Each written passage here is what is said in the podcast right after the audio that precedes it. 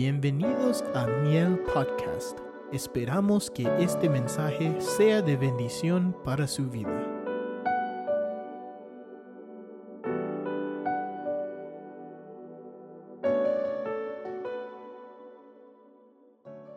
Muy bien.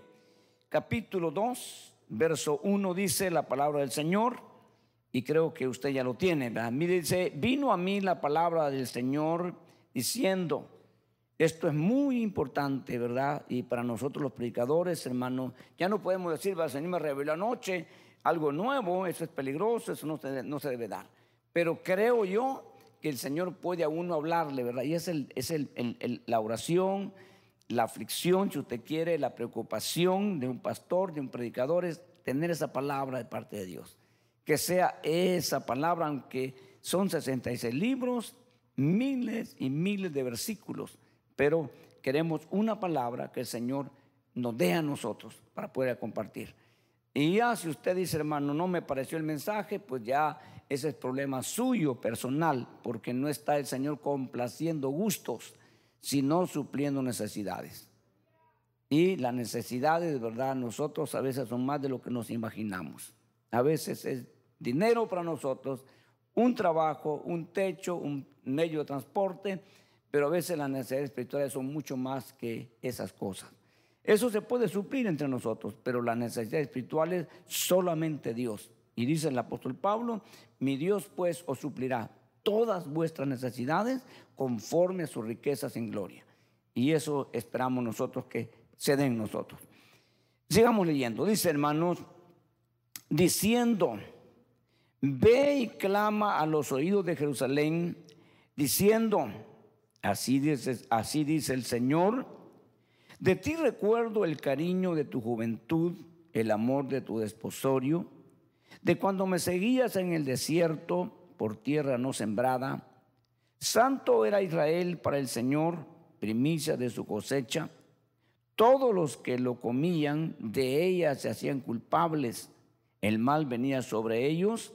Declara el Señor. Oíd la palabra del Señor casa de Jacob y todas las familias de la casa de Israel, así dice el Señor. ¿Qué injusticia hallaron en mí vuestros padres para que se alejaran de mí y anduvieran tras lo vano y se hicieran vanos? Tampoco dijeron, ¿dónde está el Señor que nos hizo subir de la tierra de Egipto, que nos condujo por el desierto, por una tierra de yermos y de barrancos, de esta versión? Una tierra seca y tenebrosa, una tierra por la que nadie pasó. Está conmigo, ¿verdad? Y donde ningún hombre habitó. Yo voy a leer algún otro versículo después de esto porque no es, el, punto de, de, esto, hermanos. Eh, y bueno, leamos mejor después hablamos, ¿verdad? Verso 8. Los sacerdotes nos dijeron, ¿Dónde está el Señor? Los que se ocupaban de la ley no me conocieron. Esta versión traduce los gobernantes, la reina ahora traduce los pastores. Los gobernantes o los pastores se rebelaron contra mí y los profetas profetizaban por Baal y ataban otras cosas que no aprovechan. Verso 11. ¿Ha cambiado alguna nación sus dioses aunque esos no son dioses. Pues mi pueblo ha cambiado su gloria por lo que no aprovecha. Espantaos cielos por esto y temblad, quedad en extremo desolados, declara el Señor. Porque dos males ha hecho mi pueblo, me han abandonado a mí, el primer mal, fuente de agua viva, y el segundo, y han cavado para sí cisternas, cisternas agrietadas que no retienen el agua. Muy bien. Quisiera, hermanos, ¿verdad? Y a mí me ayuda un poco, no total, un, poco, eh, porque he tenido el privilegio de poder, hermanos, ¿verdad? Viajar y poder estar en estos lugares y poder decir, ¿verdad? En, en términos humanos, Israel tenía razón. Nosotros acabamos de estar, no, no hace ni cuatro meses, que hemos estado en ese trayecto, hermano, de hoy lo que es el mar de Acaba, hacia el Sinaí. Nosotros lo hicimos de noche, no vimos nada. Yo buena parte lo pasé durmiendo en el bus y no vimos. Eh, es, es un asunto horrible.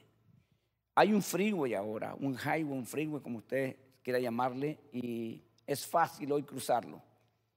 Luego del Sinaí, hermanos, hacia el Cairo, son cinco o siete horas, no recuerdo exactamente, pero el camino se ha hecho eh, al costado del Mar Rojo hasta llegar, hermano, al límite. Es un país, ¿verdad? Este, eh, se llama, creo que continental o intercontinental, porque cruza dos ah, continentes, el Mar de Acaba hermanos, se convierte, es el Mar Rojo, pero se va costeando el Mar Rojo, después del Sinaí, y luego llega a cruzar bajo el canal del Suez, que es, hermano, un canal que han hecho donde pasan barcos enormes del Mar Rojo al Mediterráneo.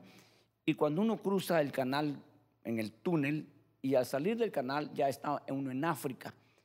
Eh, pasar en autobús con aire acondicionado, pues es algo cómodo, pero ¿qué será caminar?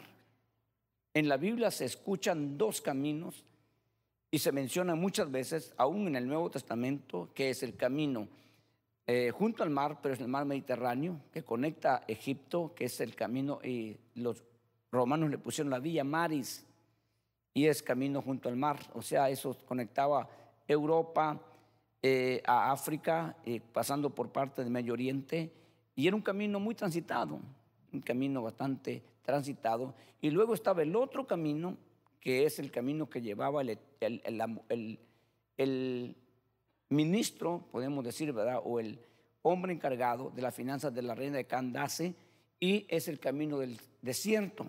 Ese camino del desierto era peligroso y era difícil, eh, pero de todos modos era un camino que todavía se podía transitar. Pero aquí hemos leído que es un camino que nadie lo transitó. Un camino donde nadie vivió. Hasta hoy no hay casa casi ahí. Un desierto árido, feo, horrible. Pero está pavimentado, ¿verdad? Y, está horrible. Pero nosotros, hermanos, no hemos realmente cruzado, ni nunca quizás lo vamos a cruzar algo semejante.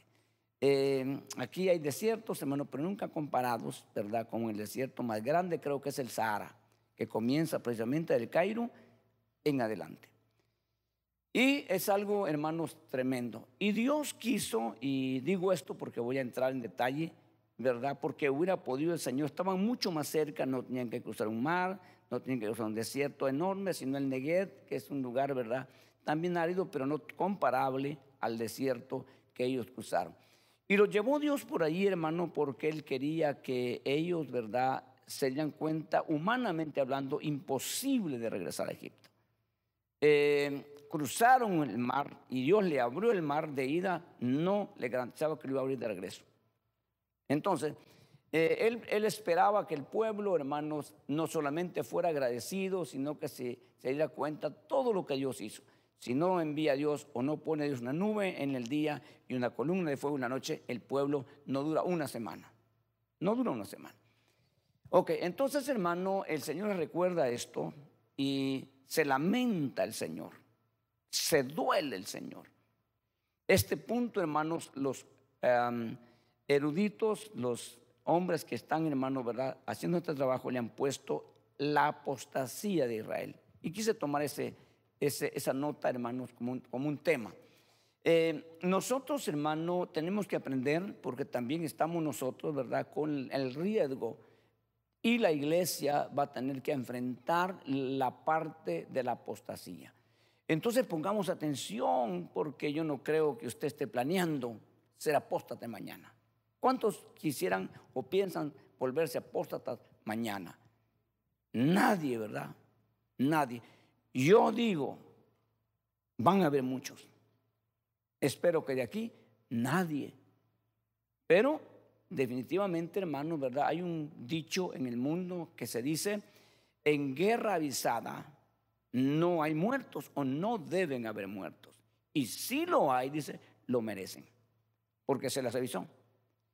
Entonces creo que nosotros debemos de estar muy atentos, hermano, y no dejar que el sistema, no permitir que nosotros mismos estemos, hermano, ¿verdad? en un eh, eh, va y ven, en un alti, altibajo. No podríamos traer eso. Nosotros tenemos que ser personas que vamos, hermano, de menos a más.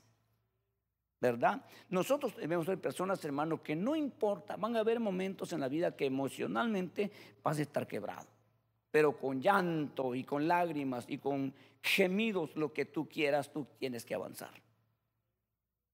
Amén. No puedes quedarte, no puedes detenerte. Van a haber momentos felices que vas a ir riendo, vas a ir celebrando, vas a ir gozando, vas a ver que todo viene eh, el viento a tu favor. Y amén. Y Dios va a permitir todo eso. Y en el camino se van a experimentar, este camino es largo, se van a experimentar diferentes tipos, hermano, y cambios de clima de todo tipo. Van a haber momentos suaves, fáciles, hermano, y momentos difíciles, donde definitivamente, hermano, vamos a ver nosotros, ¿verdad?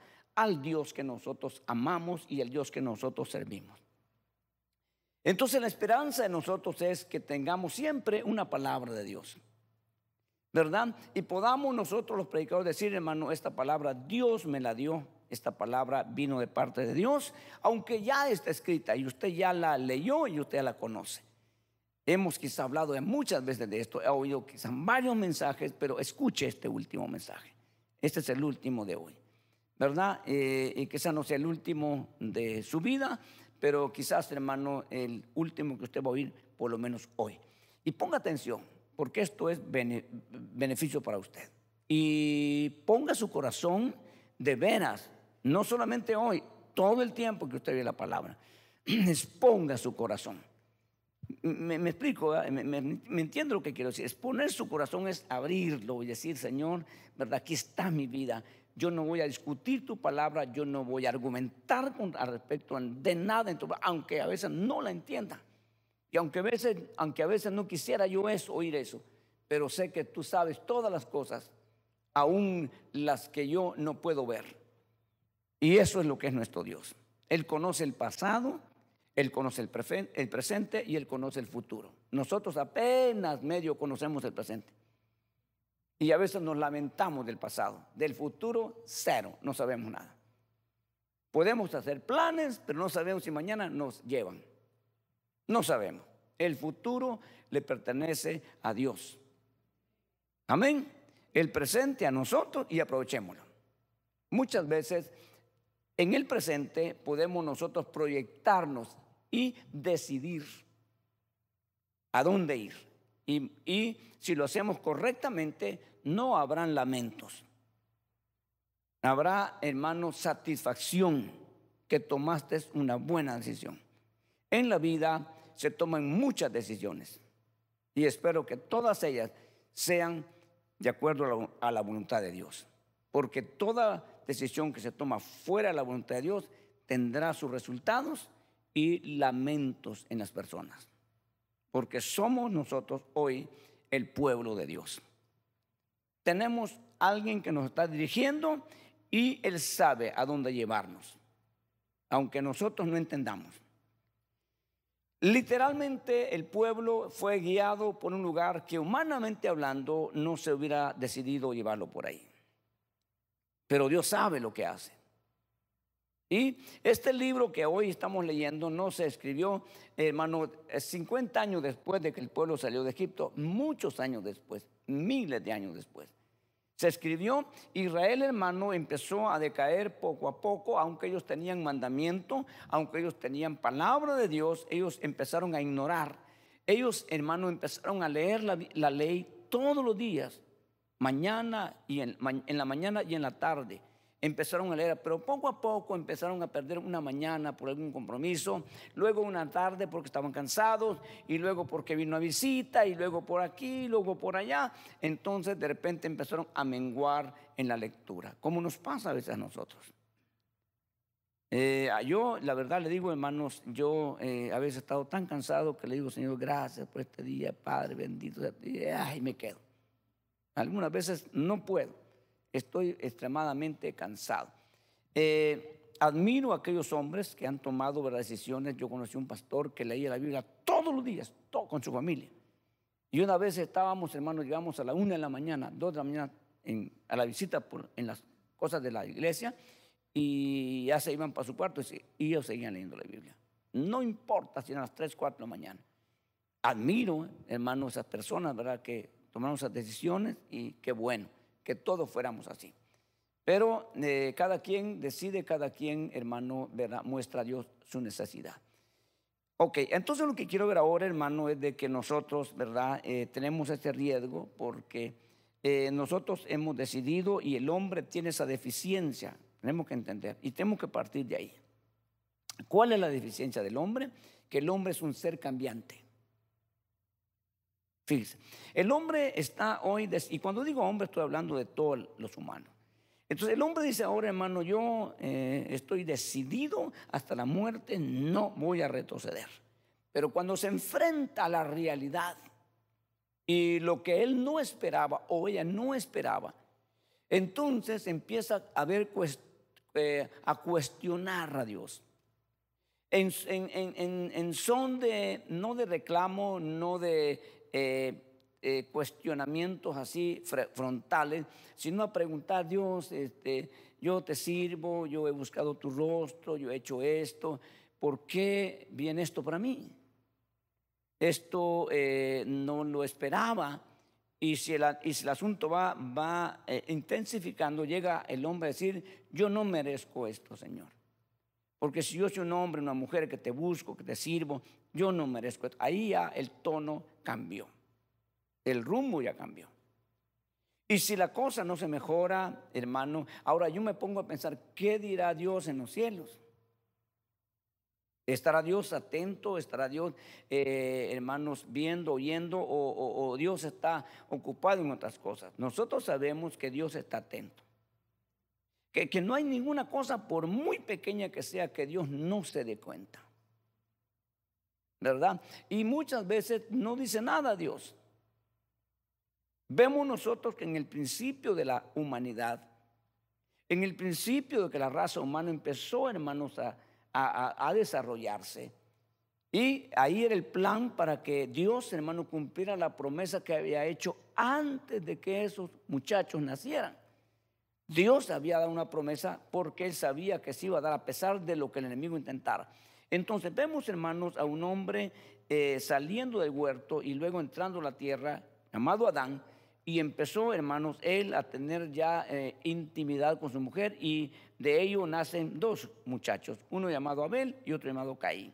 Y empieza a desarrollarse, hermanos, ¿verdad? Los muchachos crecen y llega un momento, hermano, en que ellos ya como adultos, como personas ya maduras, hermano, tienen que entonces ellos empezar a tener ese coloquio y esa comunión con Dios. Me imagino que los papás les, les han enseñado, les han dicho, hijos, nosotros no sé si supieron explicar, no sé, ¿verdad? Pero ahora tenemos que nosotros buscar del Señor.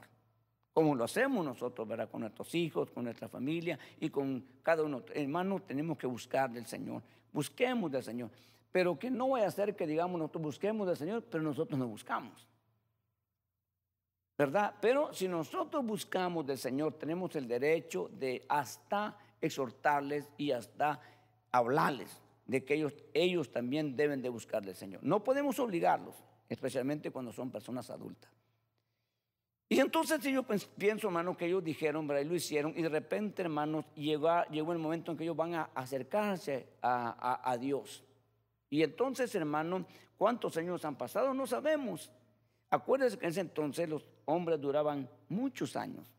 Los jóvenes eran a 80, 80 90 años. Es un muchacho, como, como digamos hoy, 20, 25 años, a los 90 años. ¿Cuántos años eh, eh, de, de, qué edad murió Adán? Lo dice la Biblia. Vaya, pues fácil. ¿Quién fue el que más duró de todos los hombres?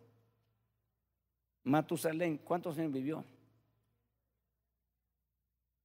Bueno, fíjese, pues sabemos, ¿verdad? Entonces, quiere decir que cuando Matusalén tenía 200 años, un chamaco, pues.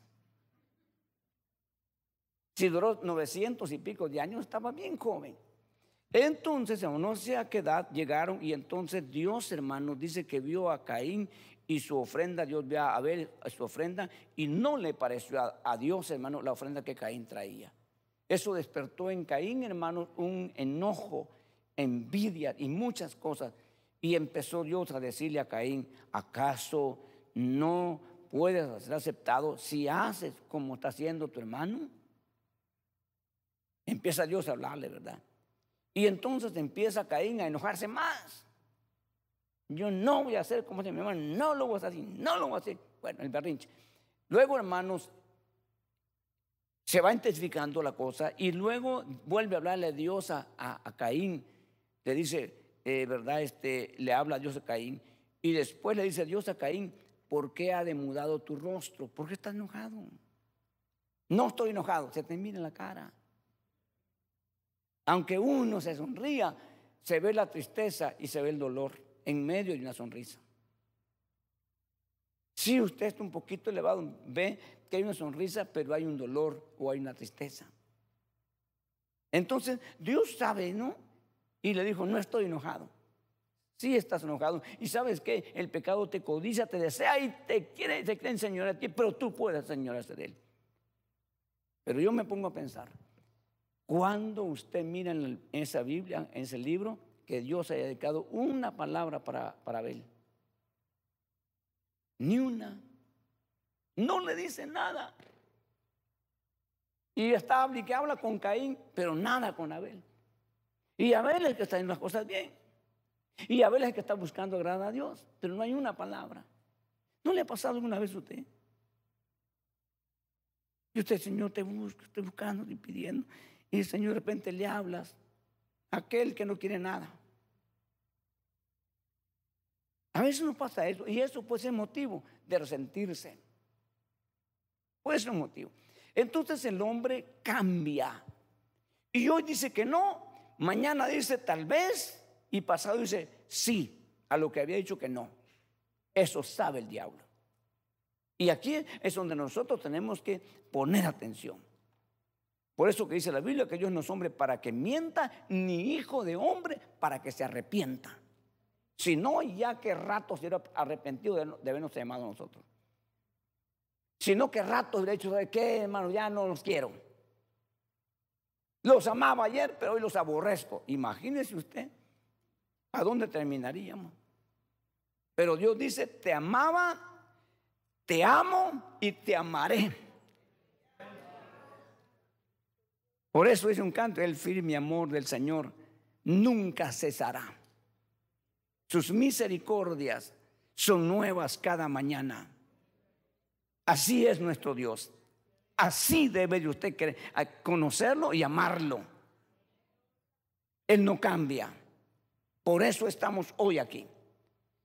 Entonces, hermano, resulta que Israel poco a poco fue, hermano, decayendo poco a poco fue perdiendo esa intensidad de amor y fue, hermanos, ellos acomodándose, acomodándose, poco a poco.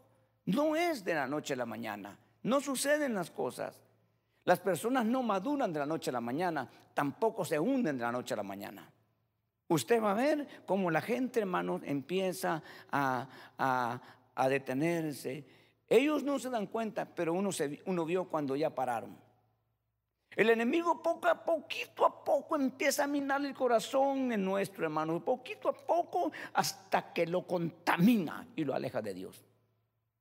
Y ahí es donde nosotros tenemos que estar, hermano, bien, bien, hermano, al día. Nunca uno dice, hermano, yo siento que he perdido un poquito, un poquito de amor. No, eso no, yo sí, yo todavía, yo estoy ahí. Los alcohólicos nos dicen, hermano, yo ya no voy a dejar de tomar, no, siempre, yo cuando quiera yo dejo. Yo no soy alcohólico, yo soy, yo soy bolo social. ¿Verdad? Pero no dicen, pero hermanos, hasta cuando ya están, entonces ya, ya. Pero así es la droga, así es el alcoholismo, así es el sexo, así es todo. Pero nosotros tenemos que entender que de esa forma el enemigo trabaja porque ha visto cómo Dios poco a poco lo va restaurando a uno, lo va restaurando a uno, lo va restaurando a uno, hasta que llegue un momento en el que el Señor diga, este caso se acabó, este trabajo está terminado. Pero de esa manera el enemigo también lleva hasta el revés, hundiendo a las personas. Entonces resulta, hermano, que Israel a estas alturas ya no le importan, ya no quieren oír. Ya ha llegado, hermano, de tal manera el enemigo a trabajar que ahora eh, eh, penetró la élite, la élite, élite. Élite. Ahí estamos. A veces me, me medio trabo. Entonces, hermano, las partes más importantes de este pueblo, que son los sacerdotes, los pastores, que en este caso la Biblia traduce los gobernantes, y luego, hermano, los profetas. ¿Qué queda ahora para el pueblo? ¿Qué esperanza tiene el pueblo ahora? Si la conexión que iba a haber está cortada, está destruida. Por eso dice un, verso, si los fundamentos son destruidos, ¿qué hará el justo? Si los fundamentos se rompieron. Entonces, bendito Dios, hermano, por aquellos hombres que están ocupando ese lugar. Que no vayan, hermanos, a desconectarse. Que no vayan a perder, hermano, ese, ese contacto y esa comunión no importa los, conflictos que tengan que lidiar, los problemas que tienen que enfrentar, las circunstancias en que se van envueltos, que no se desconecten.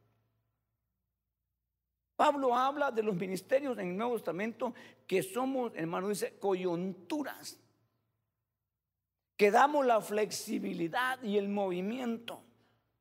Imagínense en columna vertebral Imagínese, hermano, sin estos movimientos, hermano, de, de, las rodillas y todo, ¿cómo sería un cuerpo? Pero esa flexibilidad nos hace movernos y, todo, hermano, hacer un cuerpo perfecto porque tiene, hermano, esa flexibilidad. Pero cuando algo se daña, ya, hermano, usted tiene la rodilla todavía, todavía ahí. Usted tiene su rodilla, pero ya no puede caminar. Ya no, usted no puede subir aquí. A mí me prohibieron subir, ¿va? No hacer que de repente azote. Pero yo todavía puedo subir. Es lo que me han prohibido que no suba. No, está bien. Entonces, hermano, pero ¿qué tal? La rodilla todavía está ahí, pero ya no tiene función. El pastor puede estar ahí todavía, pero ya no tiene función. Ya solamente está entreteniendo a la gente, ya solamente está buscando cómo vivir bien cómo tomar ventaja de las personas. Una de las cosas que tiene que tener un líder es que nunca se aproveche de la gente. Es que nunca tome ventaja de nadie. Si él, va, si él va a tener necesidades, tiene un padre que le va a suplir. Si él tiene dificultades, tiene un padre que le va a ayudar. Si él tiene lo que sea, tiene un padre, hermano. Tiene un amo, un señor que le va a ayudar, que lo va a sostener, que lo va a levantar, que lo va, hermano, a fortalecer. Porque esto es muy tremendo, hermano. Y esto yo lo he visto, ¿verdad? Y, gracias, no todo. Pero yo puedo decir, hermanos, eh, tengo una necesidad eh, económica, hermanos. Eh, yo necesito saldar una cuenta. Y si ustedes se unieran y me dieran 500 dólares cada uno, y creo que muchos dirían, amén, hermano, con gusto, aquí están 500 dólares. Hermano, y esos 500 dólares se multiplican en 300 personas. ¿Cuántos miles se convierten? Y no era una necesidad, era un capricho, era una codicia. Era una situación que da vergüenza, que da temor, hermano, ver a los pastores, porque esto que estoy diciendo ahorita, yo estoy diciendo algo poquito. Hace poco vi a uno que estaban entrevistándolo en una corte y le dicen, Señor, este pastor, le dicen, este, usted sí necesitó, porque el año tal usted se gastó 350 mil dólares en trajes. 350 mil dólares en trajes. Sí, porque necesitaba yo eh, ah, eh, a los invitados también yo pues ponerme, ¿cómo? ¿Cómo? ¿Me explico? Eso está pasando hoy en día. ¿Ok? Entonces nosotros no podemos, hermanos, ¿me entienden? Usar la piedad y tomar ventaja de eso. Nosotros no estamos aquí para que ustedes nos ayuden, estamos para ver cómo les ayudamos a ustedes. Ustedes no están para servirme a mí, yo estoy para servirle a ustedes. Nunca perdemos ese punto. Cuando no perdemos ese punto, estamos funcionando. Cuando perdemos ese punto, dejamos de funcionar. y a tomar ventaja. ¿Se acuerda aquel hombre que dijo el Señor, hermano, que, que estaba malversando los fondos del, del reino y ya lo iba a quitar el Señor? Entonces dice que él dijo, cavar no puedo ya, estoy viejo. Mendigar me da vergüenza. ¿Qué hago ahora? Esto lo dijo Jesús. Entonces dijo, ya sé lo que voy a hacer. ¿Cuántos barriles de aceite debe? 100, paga 50. ¿Cuántos quintales de trigo? 200, solo 100. Para que cuando me echen, entonces me puedan ayudar ellos. La astucia, cuando se deja de funcionar. Y Dios nos ha llamado para que funcionemos tanto nosotros como ustedes en pro del reino. Este reino nunca, nunca fracasará, nunca. ¿Ok? Entonces debemos entender ese punto. Y Dios se lamenta y dice, hermanos, de ti recuerdo el cariño. Entonces está hablando del, del pacto del Sinaí, hermano, ¿verdad? Y nosotros obviamente no entendemos esas palabras que el Señor está, está usando, porque no, desconocemos nosotros la cultura. En nuestra cultura no se da eso, ¿verdad? Aquí se da el noviazgo, abrazo, toques y todo eso. Eso se conoce como noviazgo, que no debe existir en la iglesia. Pero en la cultura judía había, hermanos, lo que se llama desposorio, era un compromiso y preparación para la boda.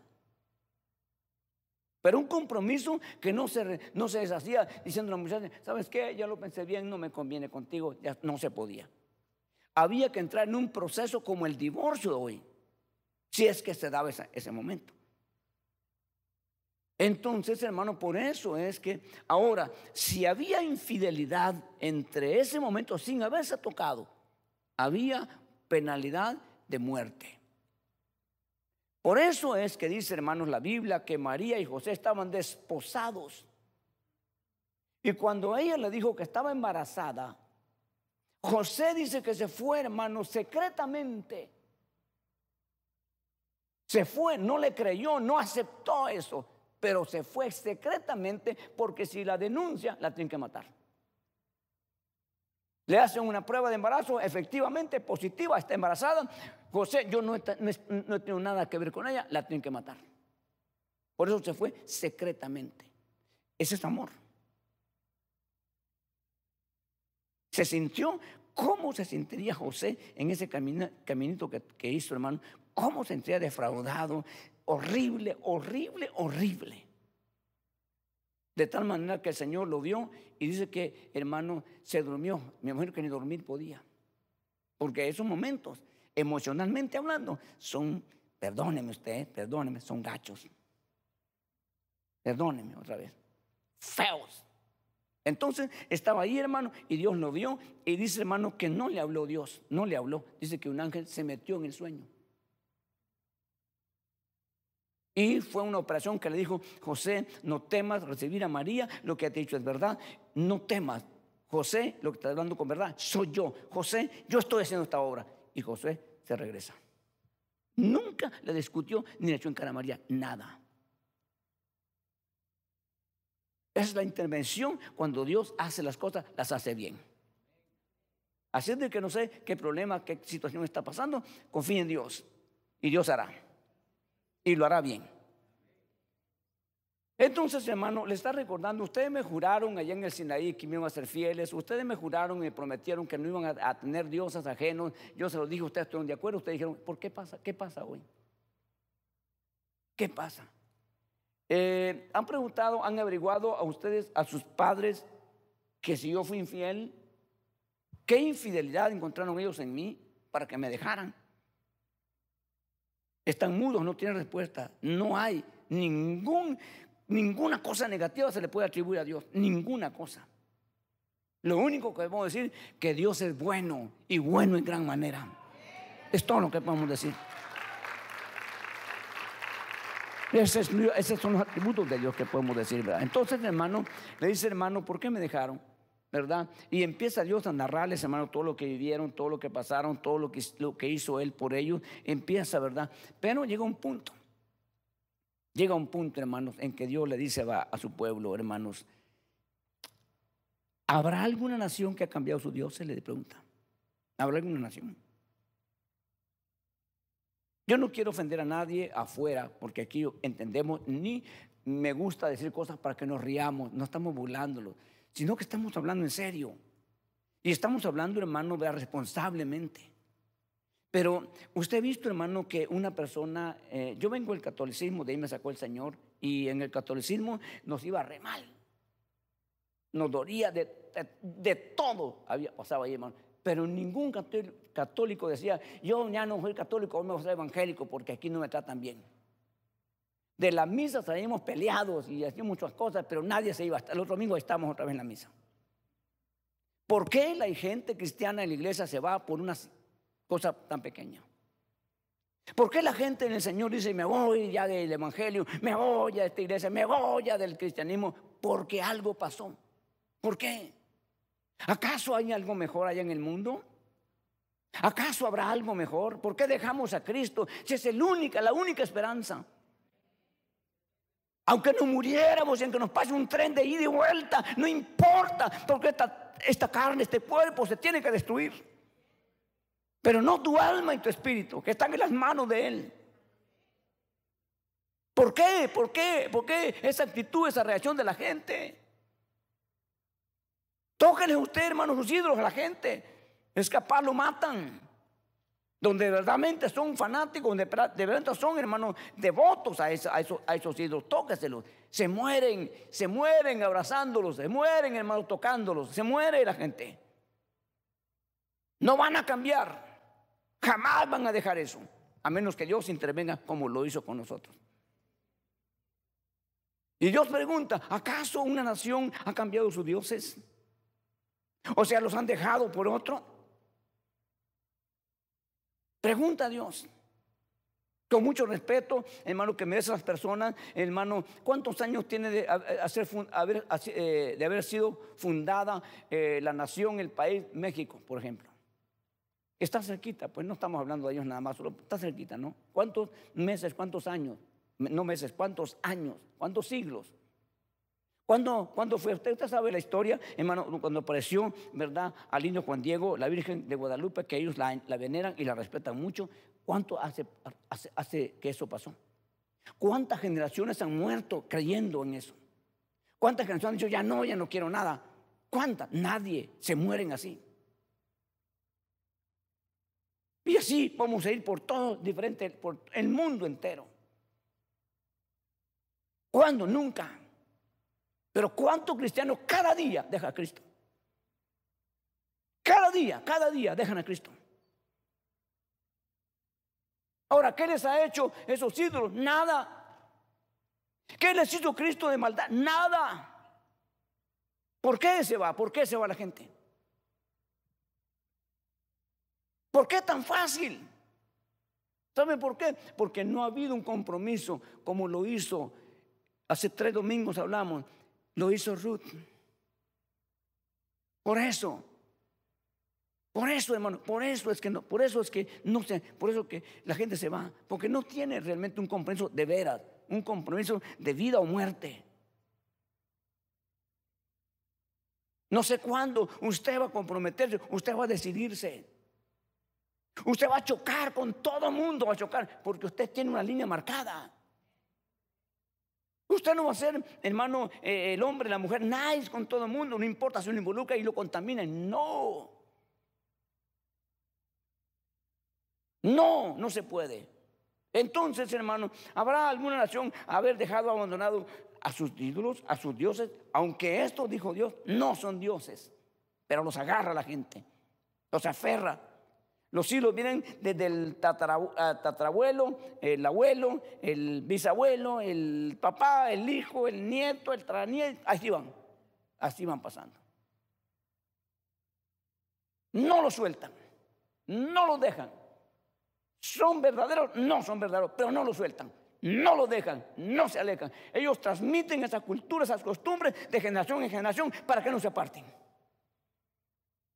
Ellos dicen públicamente, no podemos dejar que, la, que, la, que, la, que, la, que las costumbres se pierdan. Vamos a ver cómo eso de alguna manera no se pierda. Y están hablando, están hablando de, idolatría. Todo Dios dice, hermano, ¿habrá una nación abandonado sus dioses, aunque no son dioses? No, más mi pueblo me ha abandonado.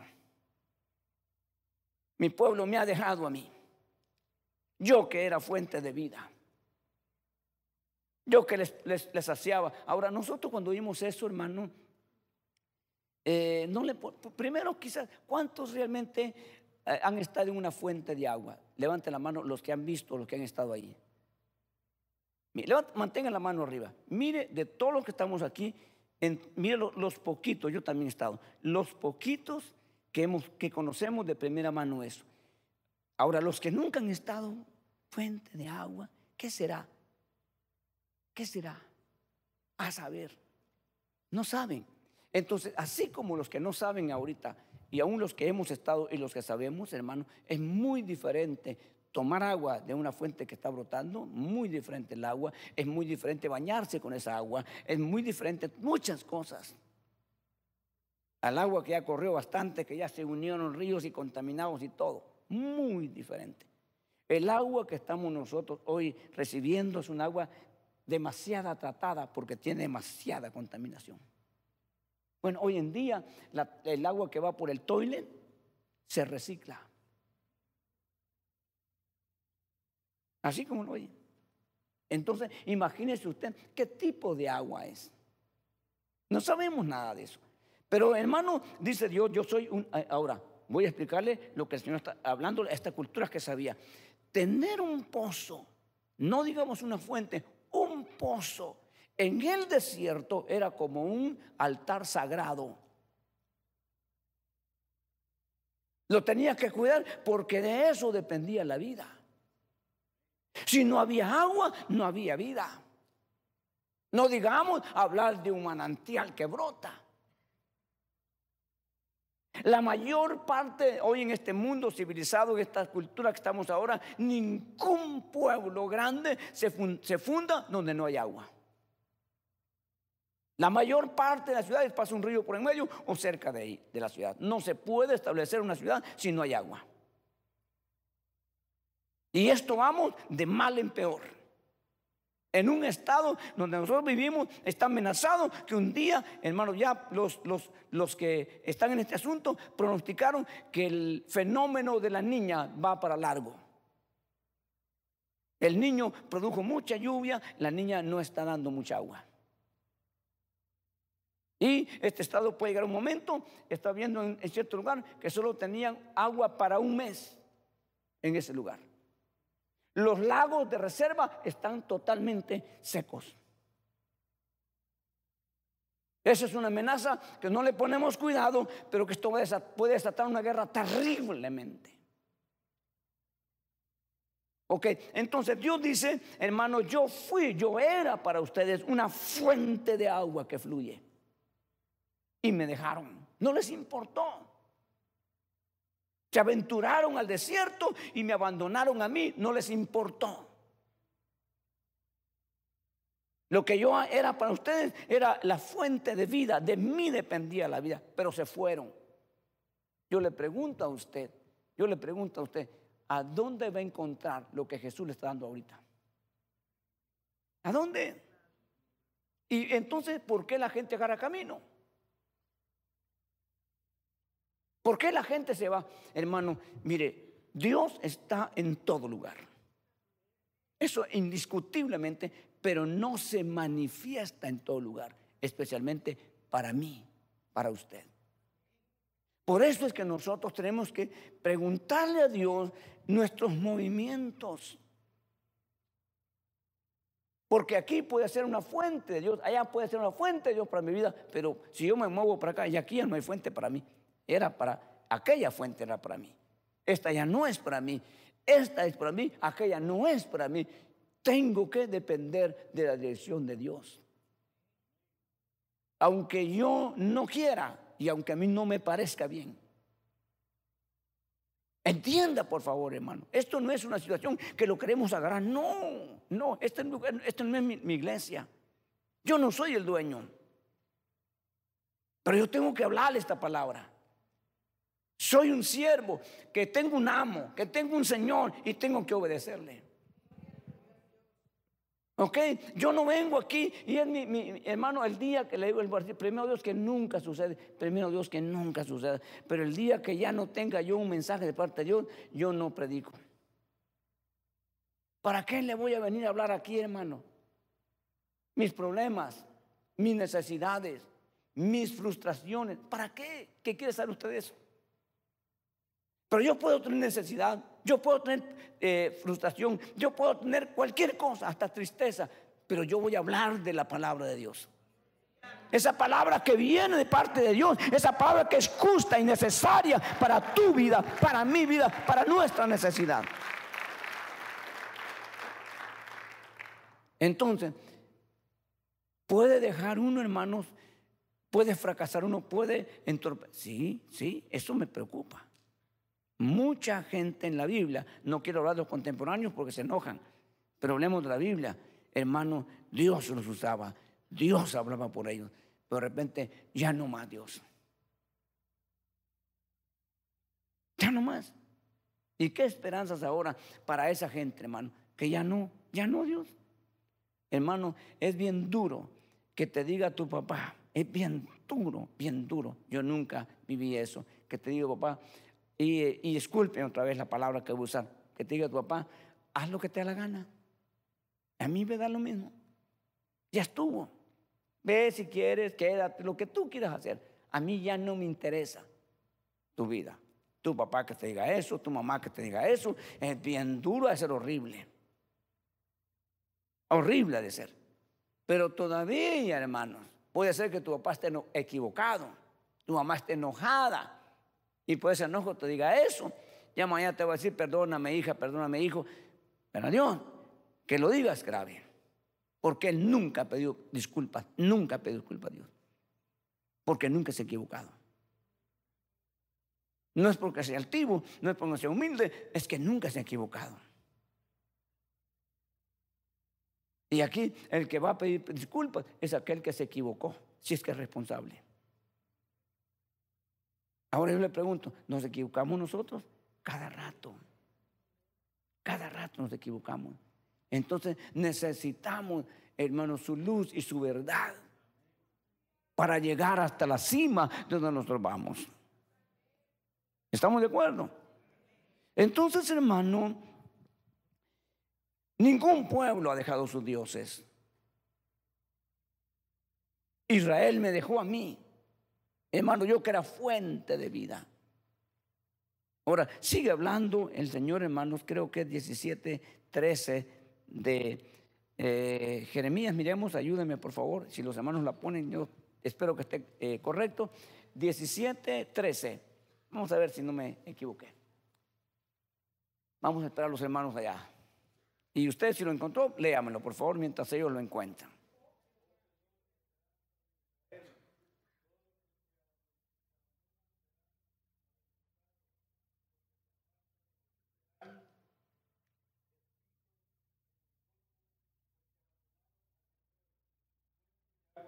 Ok, ahí lo tenemos ya, ya lo tienen todo, ¿verdad? Y ahora, por cuanto habéis, eh, habéis hecho todas estas cosas, estas obras, declara el Señor, y a pesar de que os hablé desde temprano y hablando sin cesar, no, no oísteis, no, no, no, eh, no, no, es 7.13, perdón. perdón. No, 17, hermano, por favor, 17.13. Por eso me, me parecía raro. 17.13, por favor, hermano, ahora sí. Oh Señor, esperanza de Israel, fíjese hermano, todos los que te, abandonan serán avergonzados. Los que se apartan de ti serán escritos en el polvo de la tierra. Fíjese hermano. Este verso lo mencionaba mucho mi pastor y decía, hermano, los que aborrecen a Jehová, sus nombres serán escritos en el polvo de la tierra. Yo buscaba ese verso, nunca lo hallé. Pero aquí está. Y aquí dice, hermano, eh, mire pues, dice, los que te apartan de ti serán escritos en el polvo de la tierra, porque abandonaron al Señor fuente de aguas vivas. Abandonaron. Hermano, se abandona lo que sea. ¿Cuántos, hermanos, nos costó desprendernos, hermano, de la, de, la, de la patria, ¿verdad? Que de donde salimos, de donde nacimos y todo, por venir aquí. Y fue doloroso, la cultura diferente, el, adaptarnos fue duro, lo que usted quiera, pero eso, hermano, ahora decimos gloria a Dios, ¿verdad? Eh, pero, hermano, dejar a Dios, dejar esto. Yo le pido a Dios, yo me he comprometido hasta la muerte yo estoy comprometido y me quiero seguir comprometiendo más, enredando más en esto, es que no hay otra salida. Es que no hay otro lugar. Es que no hay otro ser que te pueda dar lo que, lo que Dios te dice. No sé, hermano, qué me vaya a deparar el futuro, no sé en qué me vaya a tener que enfrentar, no sé, no sé en qué situaciones, hermano, pero yo le digo hasta la muerte, hasta la muerte. Como dijo Ruba, excepto la muerte que no tengo control, nos separará a ti y a mí. Yo no te voy a dejar. Yo no te voy a abandonar. Entonces es importante que todo cristiano tome esa decisión. Nunca, nunca dejar, hermano. Entonces, dice Dios, me dejaron a mí fuente de agua viva y ese es un mal que hicieron, muy malo. Mire dónde terminarían hermano, con sus nombres escritos, en vez de estar escrito en el libro de la vida, en el polvo de la tierra. Porque su nombre, mi nombre, está escrito en el libro de la vida.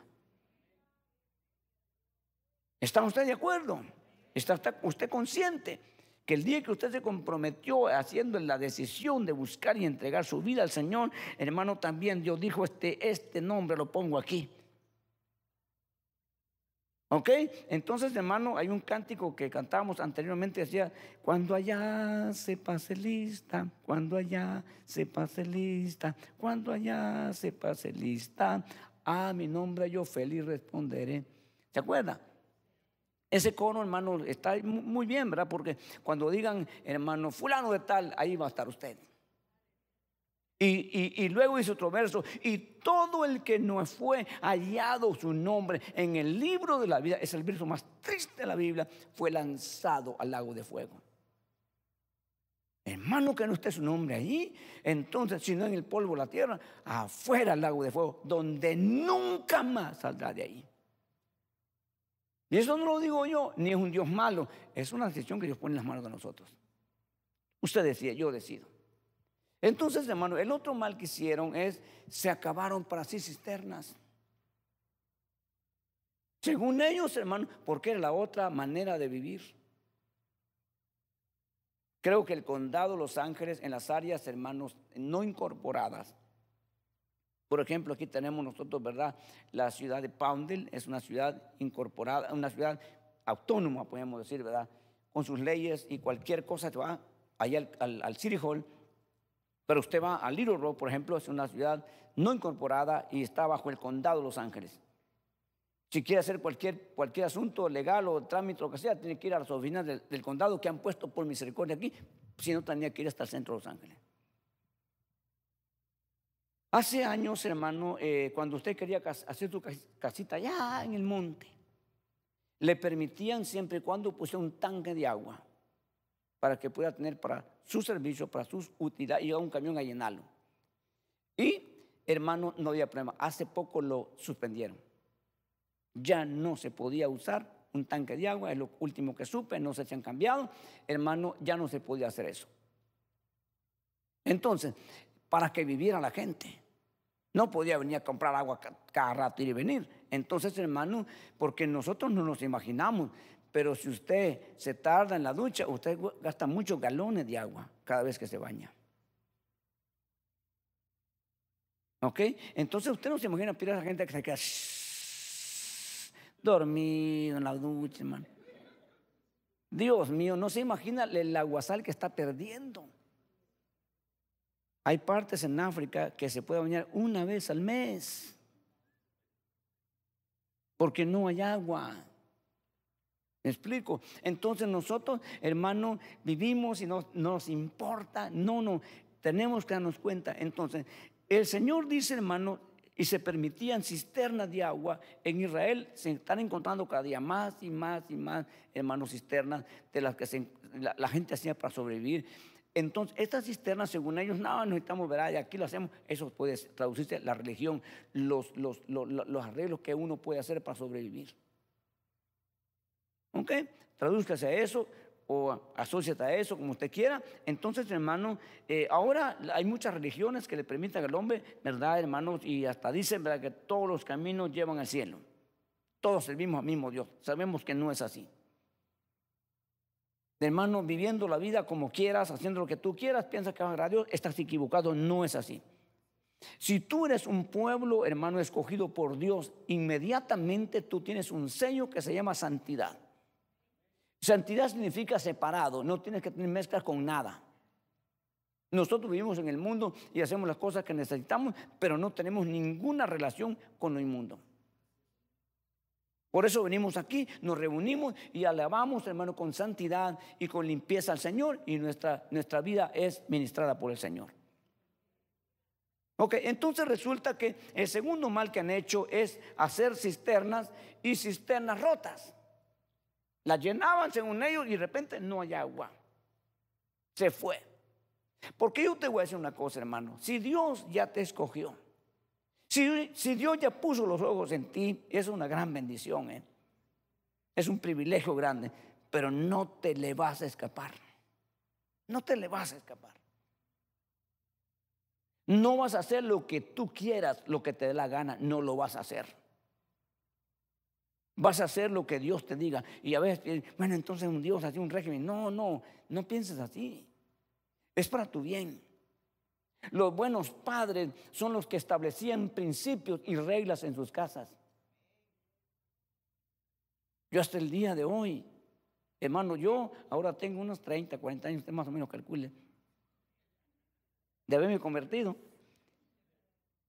Hermano, resulta que mi papá decía, éramos, éramos bastante varones, hermano, decía, ¿saben qué? Aquí no los quiero más de las 5 de la tarde.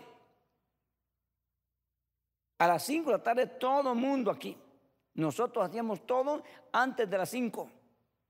Y a las 5 de la tarde ahí estábamos. Me acostumbré. Yo tuve, hermano, yo tuve 17, eh, 18 años de edad, menor de edad todavía, viviendo en la capital, pudiendo ir a donde yo quería, no iba. Yo me quedaba en mi cuarto encerrado. Yo no salía. Yo hasta el día de hoy no soy trasnochero. Yo no ando para arriba y por abajo en la noche. Podría ser, no, no hay, no, no soy, no soy así.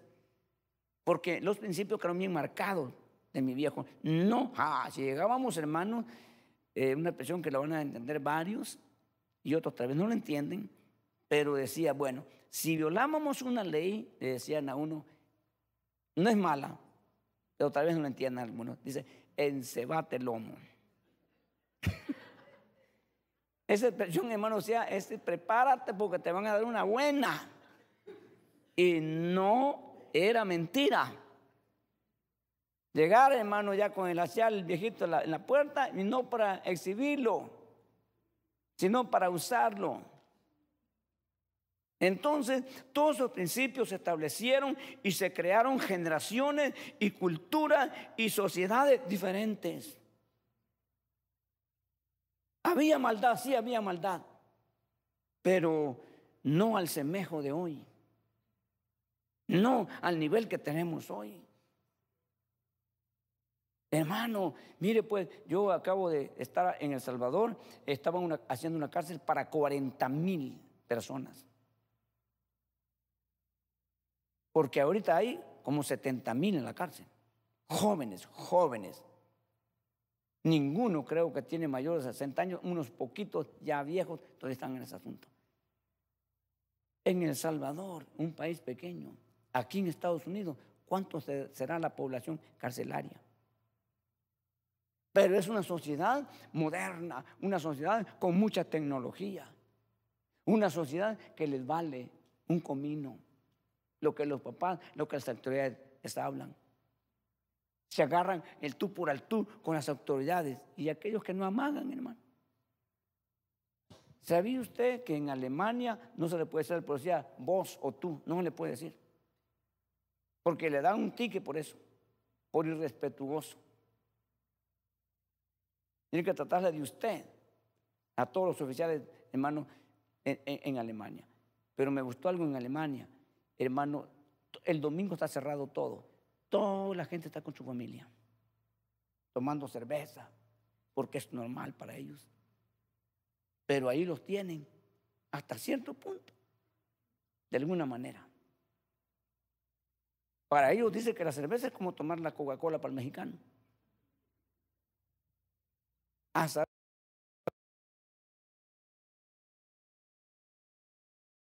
día están, hermanos. Me está diciendo un hermano que, que un problema con un, voy a decir, de la región, no del país, un asiático que se degeneró aquí, hermano.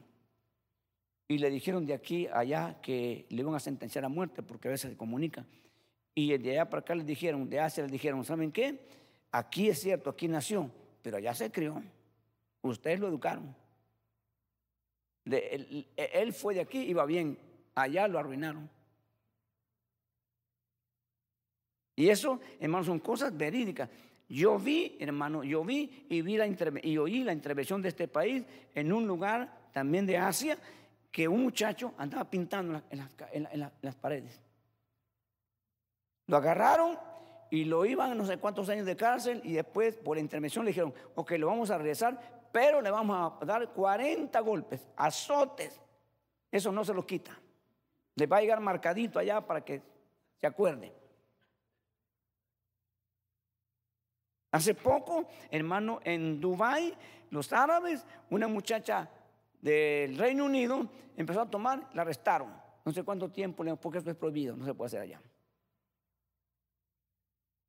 Hay muchas cosas, hermano, que se han desbordado y no importa. Este país es un país que se ha considerado como un país cristiano, que conoce la palabra, que conoce de Dios, pero nos da tristeza y vergüenza hoy, al punto que se ha llegado. Es uno de los países más libertinos y más degenerados. Entonces nosotros somos cristianos, tenemos temor de Dios, pero tenemos que tener cuidado porque el enemigo nos quiere llevar ahí. En la iglesia no debería, no debería tratarse casos de adulterio, de fornicación, ni de ladronismo, ni ningún tipo de cosas, porque nosotros estamos siendo educados, que eso no puede hacerse. ¿Por qué se tiene que hacer? Porque la gente no pone atención, porque la gente no le importa lo que está oyendo. Y los predicadores, hermanos, nosotros queremos contar que la gente queda, no importa cómo viva. La gente de lujo decir, no se mete en mi vida. Déjame decirte, Dios está más de esto que de lo que tú piensas. Dios no quiere, hermano, Dios no pagó el precio con su vida, con su hijo, para que vivas como tú quieras o como yo quiera. Dios mandó a su hijo, Él murió, dio toda su sangre, derramó su sangre, Él pagó el sacrificio para que tu vida sea diferente. Para que tu vida no sea como los inmundos. Y tú decides si quieres seguir o te vas. Tú decides, nadie te puede obligar a eso, ni Dios. Pero quieres, quiere que lo, quiere que lo sepas. Y yo voy a encargarme de eso, porque yo soy el responsable. No estoy faltando respeto a nadie, ni estoy agrediendo a nadie. Solamente estoy insistiendo en lo que Dios dice. ¿Ok? No tiene que enojarte conmigo. Usted hace si quiere o no quiere. Yo tampoco con usted. Si usted no hace caso. Porque yo estoy hablándole el consejo de la palabra. Pero le quiero, le quiero dejar bien claro, no, no comparto ni estoy de acuerdo. Quiero mantenerme en esa línea. Vemos en este capítulo que hemos leído, en estos versos que hemos leído, hermano, ese es el tema que Dios puso en mi corazón, porque nosotros tenemos que decidirnos. Y si usted no lo ha hecho, hágalo hoy. Puede ser este día, hermano, un día decisivo para usted, donde usted diga, yo me comprometo de verdad. Porque ahí va a empezar usted a ver, hermano, ya la realidad en su vida. Cuando usted dice, yo quiero esto, mire usted, y dicen, deme el depósito. Ay, voy a pensarlo, entonces está, bromeando. Esos son los hombres. Porque cuando usted deja el depósito, hermano, usted está comprometido. Y muchas veces el depósito dice no reembolsable. Peor cuando dice no reembolsable. Entonces lo piensa dos veces. Y si usted está interesado, dice, aquí está, sin, sin titubear. Cuando el Señor nos compró, Él puso el depósito. No fueron mil, ni un millón, ni diez mil, ni veinte millones. Él dio su Santo Espíritu como garantía que Él venía por nosotros. Amén. Él no estaba jugando, él no estaba bromeando y nosotros no debemos hacerlo. Por eso el cristianismo ha llegado a las dimensiones y al, punto que ha llegado, porque no hay gente comprometida, de verdad comprometida. Siempre está buscando lo que piensan, lo que les conviene, lo que no les compromete. Le huimos al compromiso. Pero déjeme decirle, hermano, en esta mañana, tarde ya, hermano, que usted no puede seguir en este asunto si no se compromete. Comprométase con Dios, no con el hombre, con Dios. Y me imagino que en los cielos, a ver, a ver Señor, cuando hay un hombre joven, adulto, hermano, decidido, decidido Usted puede pasar un momento difícil de su vida emocionalmente, eh, emocionalmente, eh, sentimentalmente, económicamente, eh, lo que sea, difícil. Pero usted no está pensando en retroceder. Usted no está pensando en que si no le conviene. Está duro el asunto, hermano, ya con ganas de dale jalón. No, usted dice, hermano, aquí estoy, Señor. No importa. Si aquí me encuentra la muerte, que me encuentre en el rumbo que tú me dijiste, en el camino que tú marcaste, ahí quiero morir. Ahí moriré yo. Como dijo Ruth, ahí también voy a morir yo. Eso es lo que necesitamos. Eso es la palabra que Dios ha puesto en mi corazón. Esa es la palabra que quiero transmitir. Esa es la palabra que quiero que se la lleve en su corazón. Piénselo cuantas veces quiera, hermano. El tiempo que usted quiera. Mejor hoy, si lo decide. Pero así se hacen los cristianos de corazón, los cristianos de verdad. Tenemos un compromiso. Y no me importa lo que pase.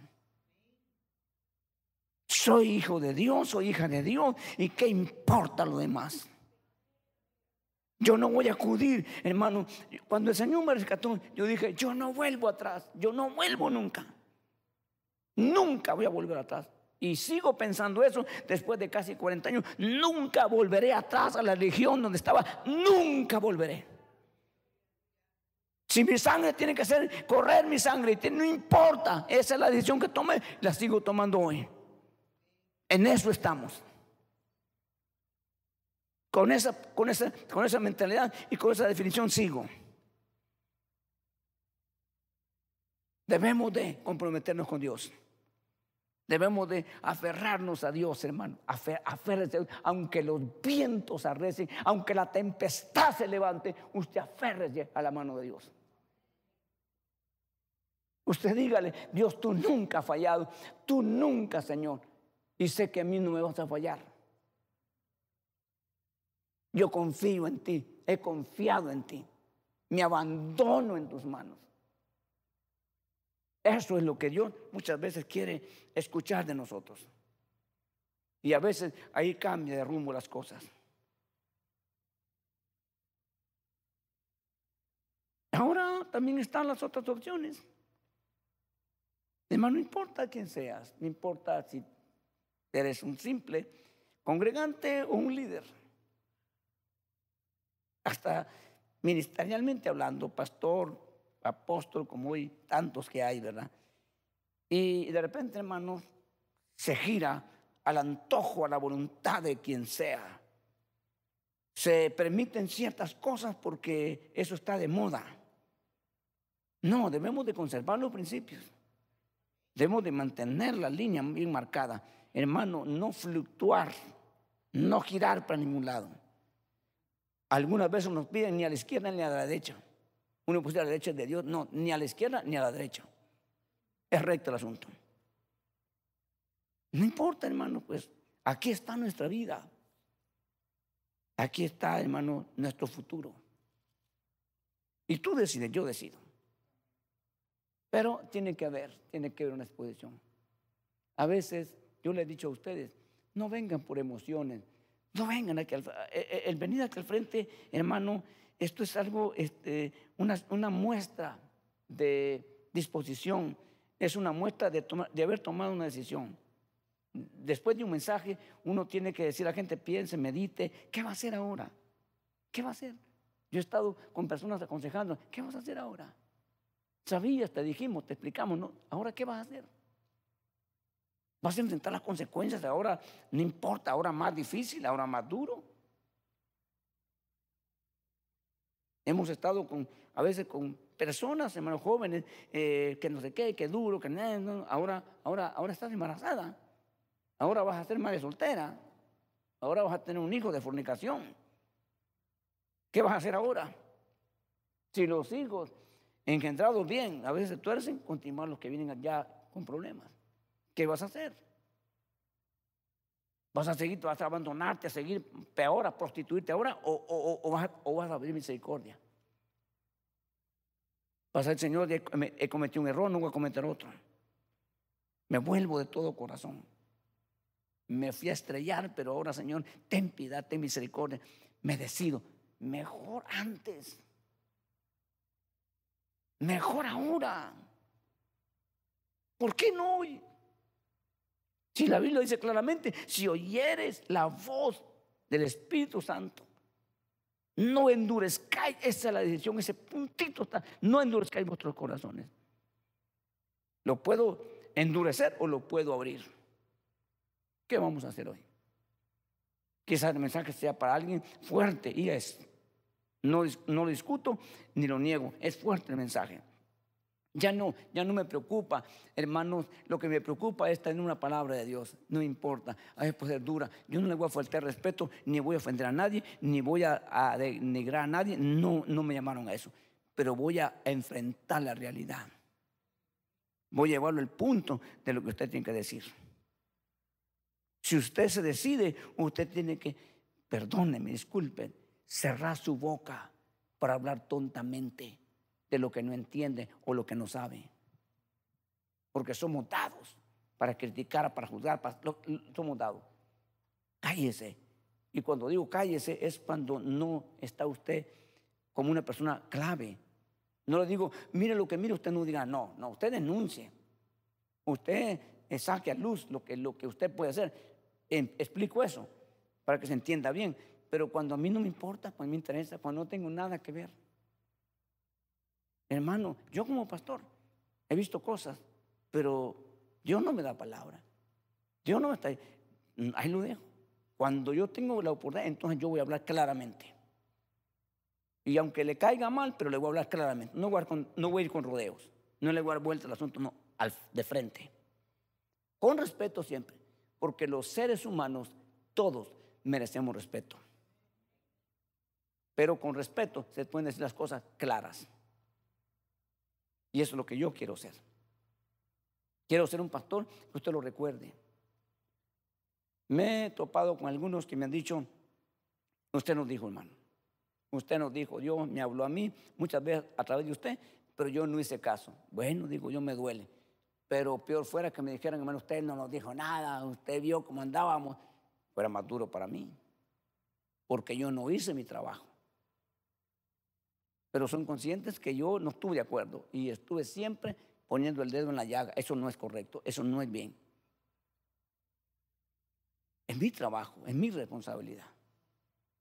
Yo no quiero que usted me maldiga después porque yo no, no hice mi trabajo. Lo voy a hacer con mucho respeto, pero lo voy a hacer. Generalmente e individualmente. Lo voy a hacer con mucho respeto, pero voy a, voy a hacer mi trabajo. Este es mi trabajo que yo tengo que hacer. Es mi responsabilidad. Cerramos esta tarde, hermano, eh, volviendo. No deje al Señor. Se oye un poco raro, ¿verdad? No deje al Señor. ¿Cuántos vendrían esta tarde indecisos? ¿Cuántos vendrían este día, hermano, diciendo, está bien, ahí está bien, estoy bien? ¿Cuántos vendrían?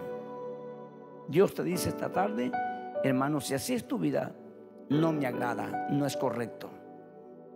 Si estás, hermano, medio, medio, ¿verdad? Este, así, decía un pastor sancochado, hermano, no puede seguir así. Toma una decisión esta tarde que va a marcar tu vida para bien.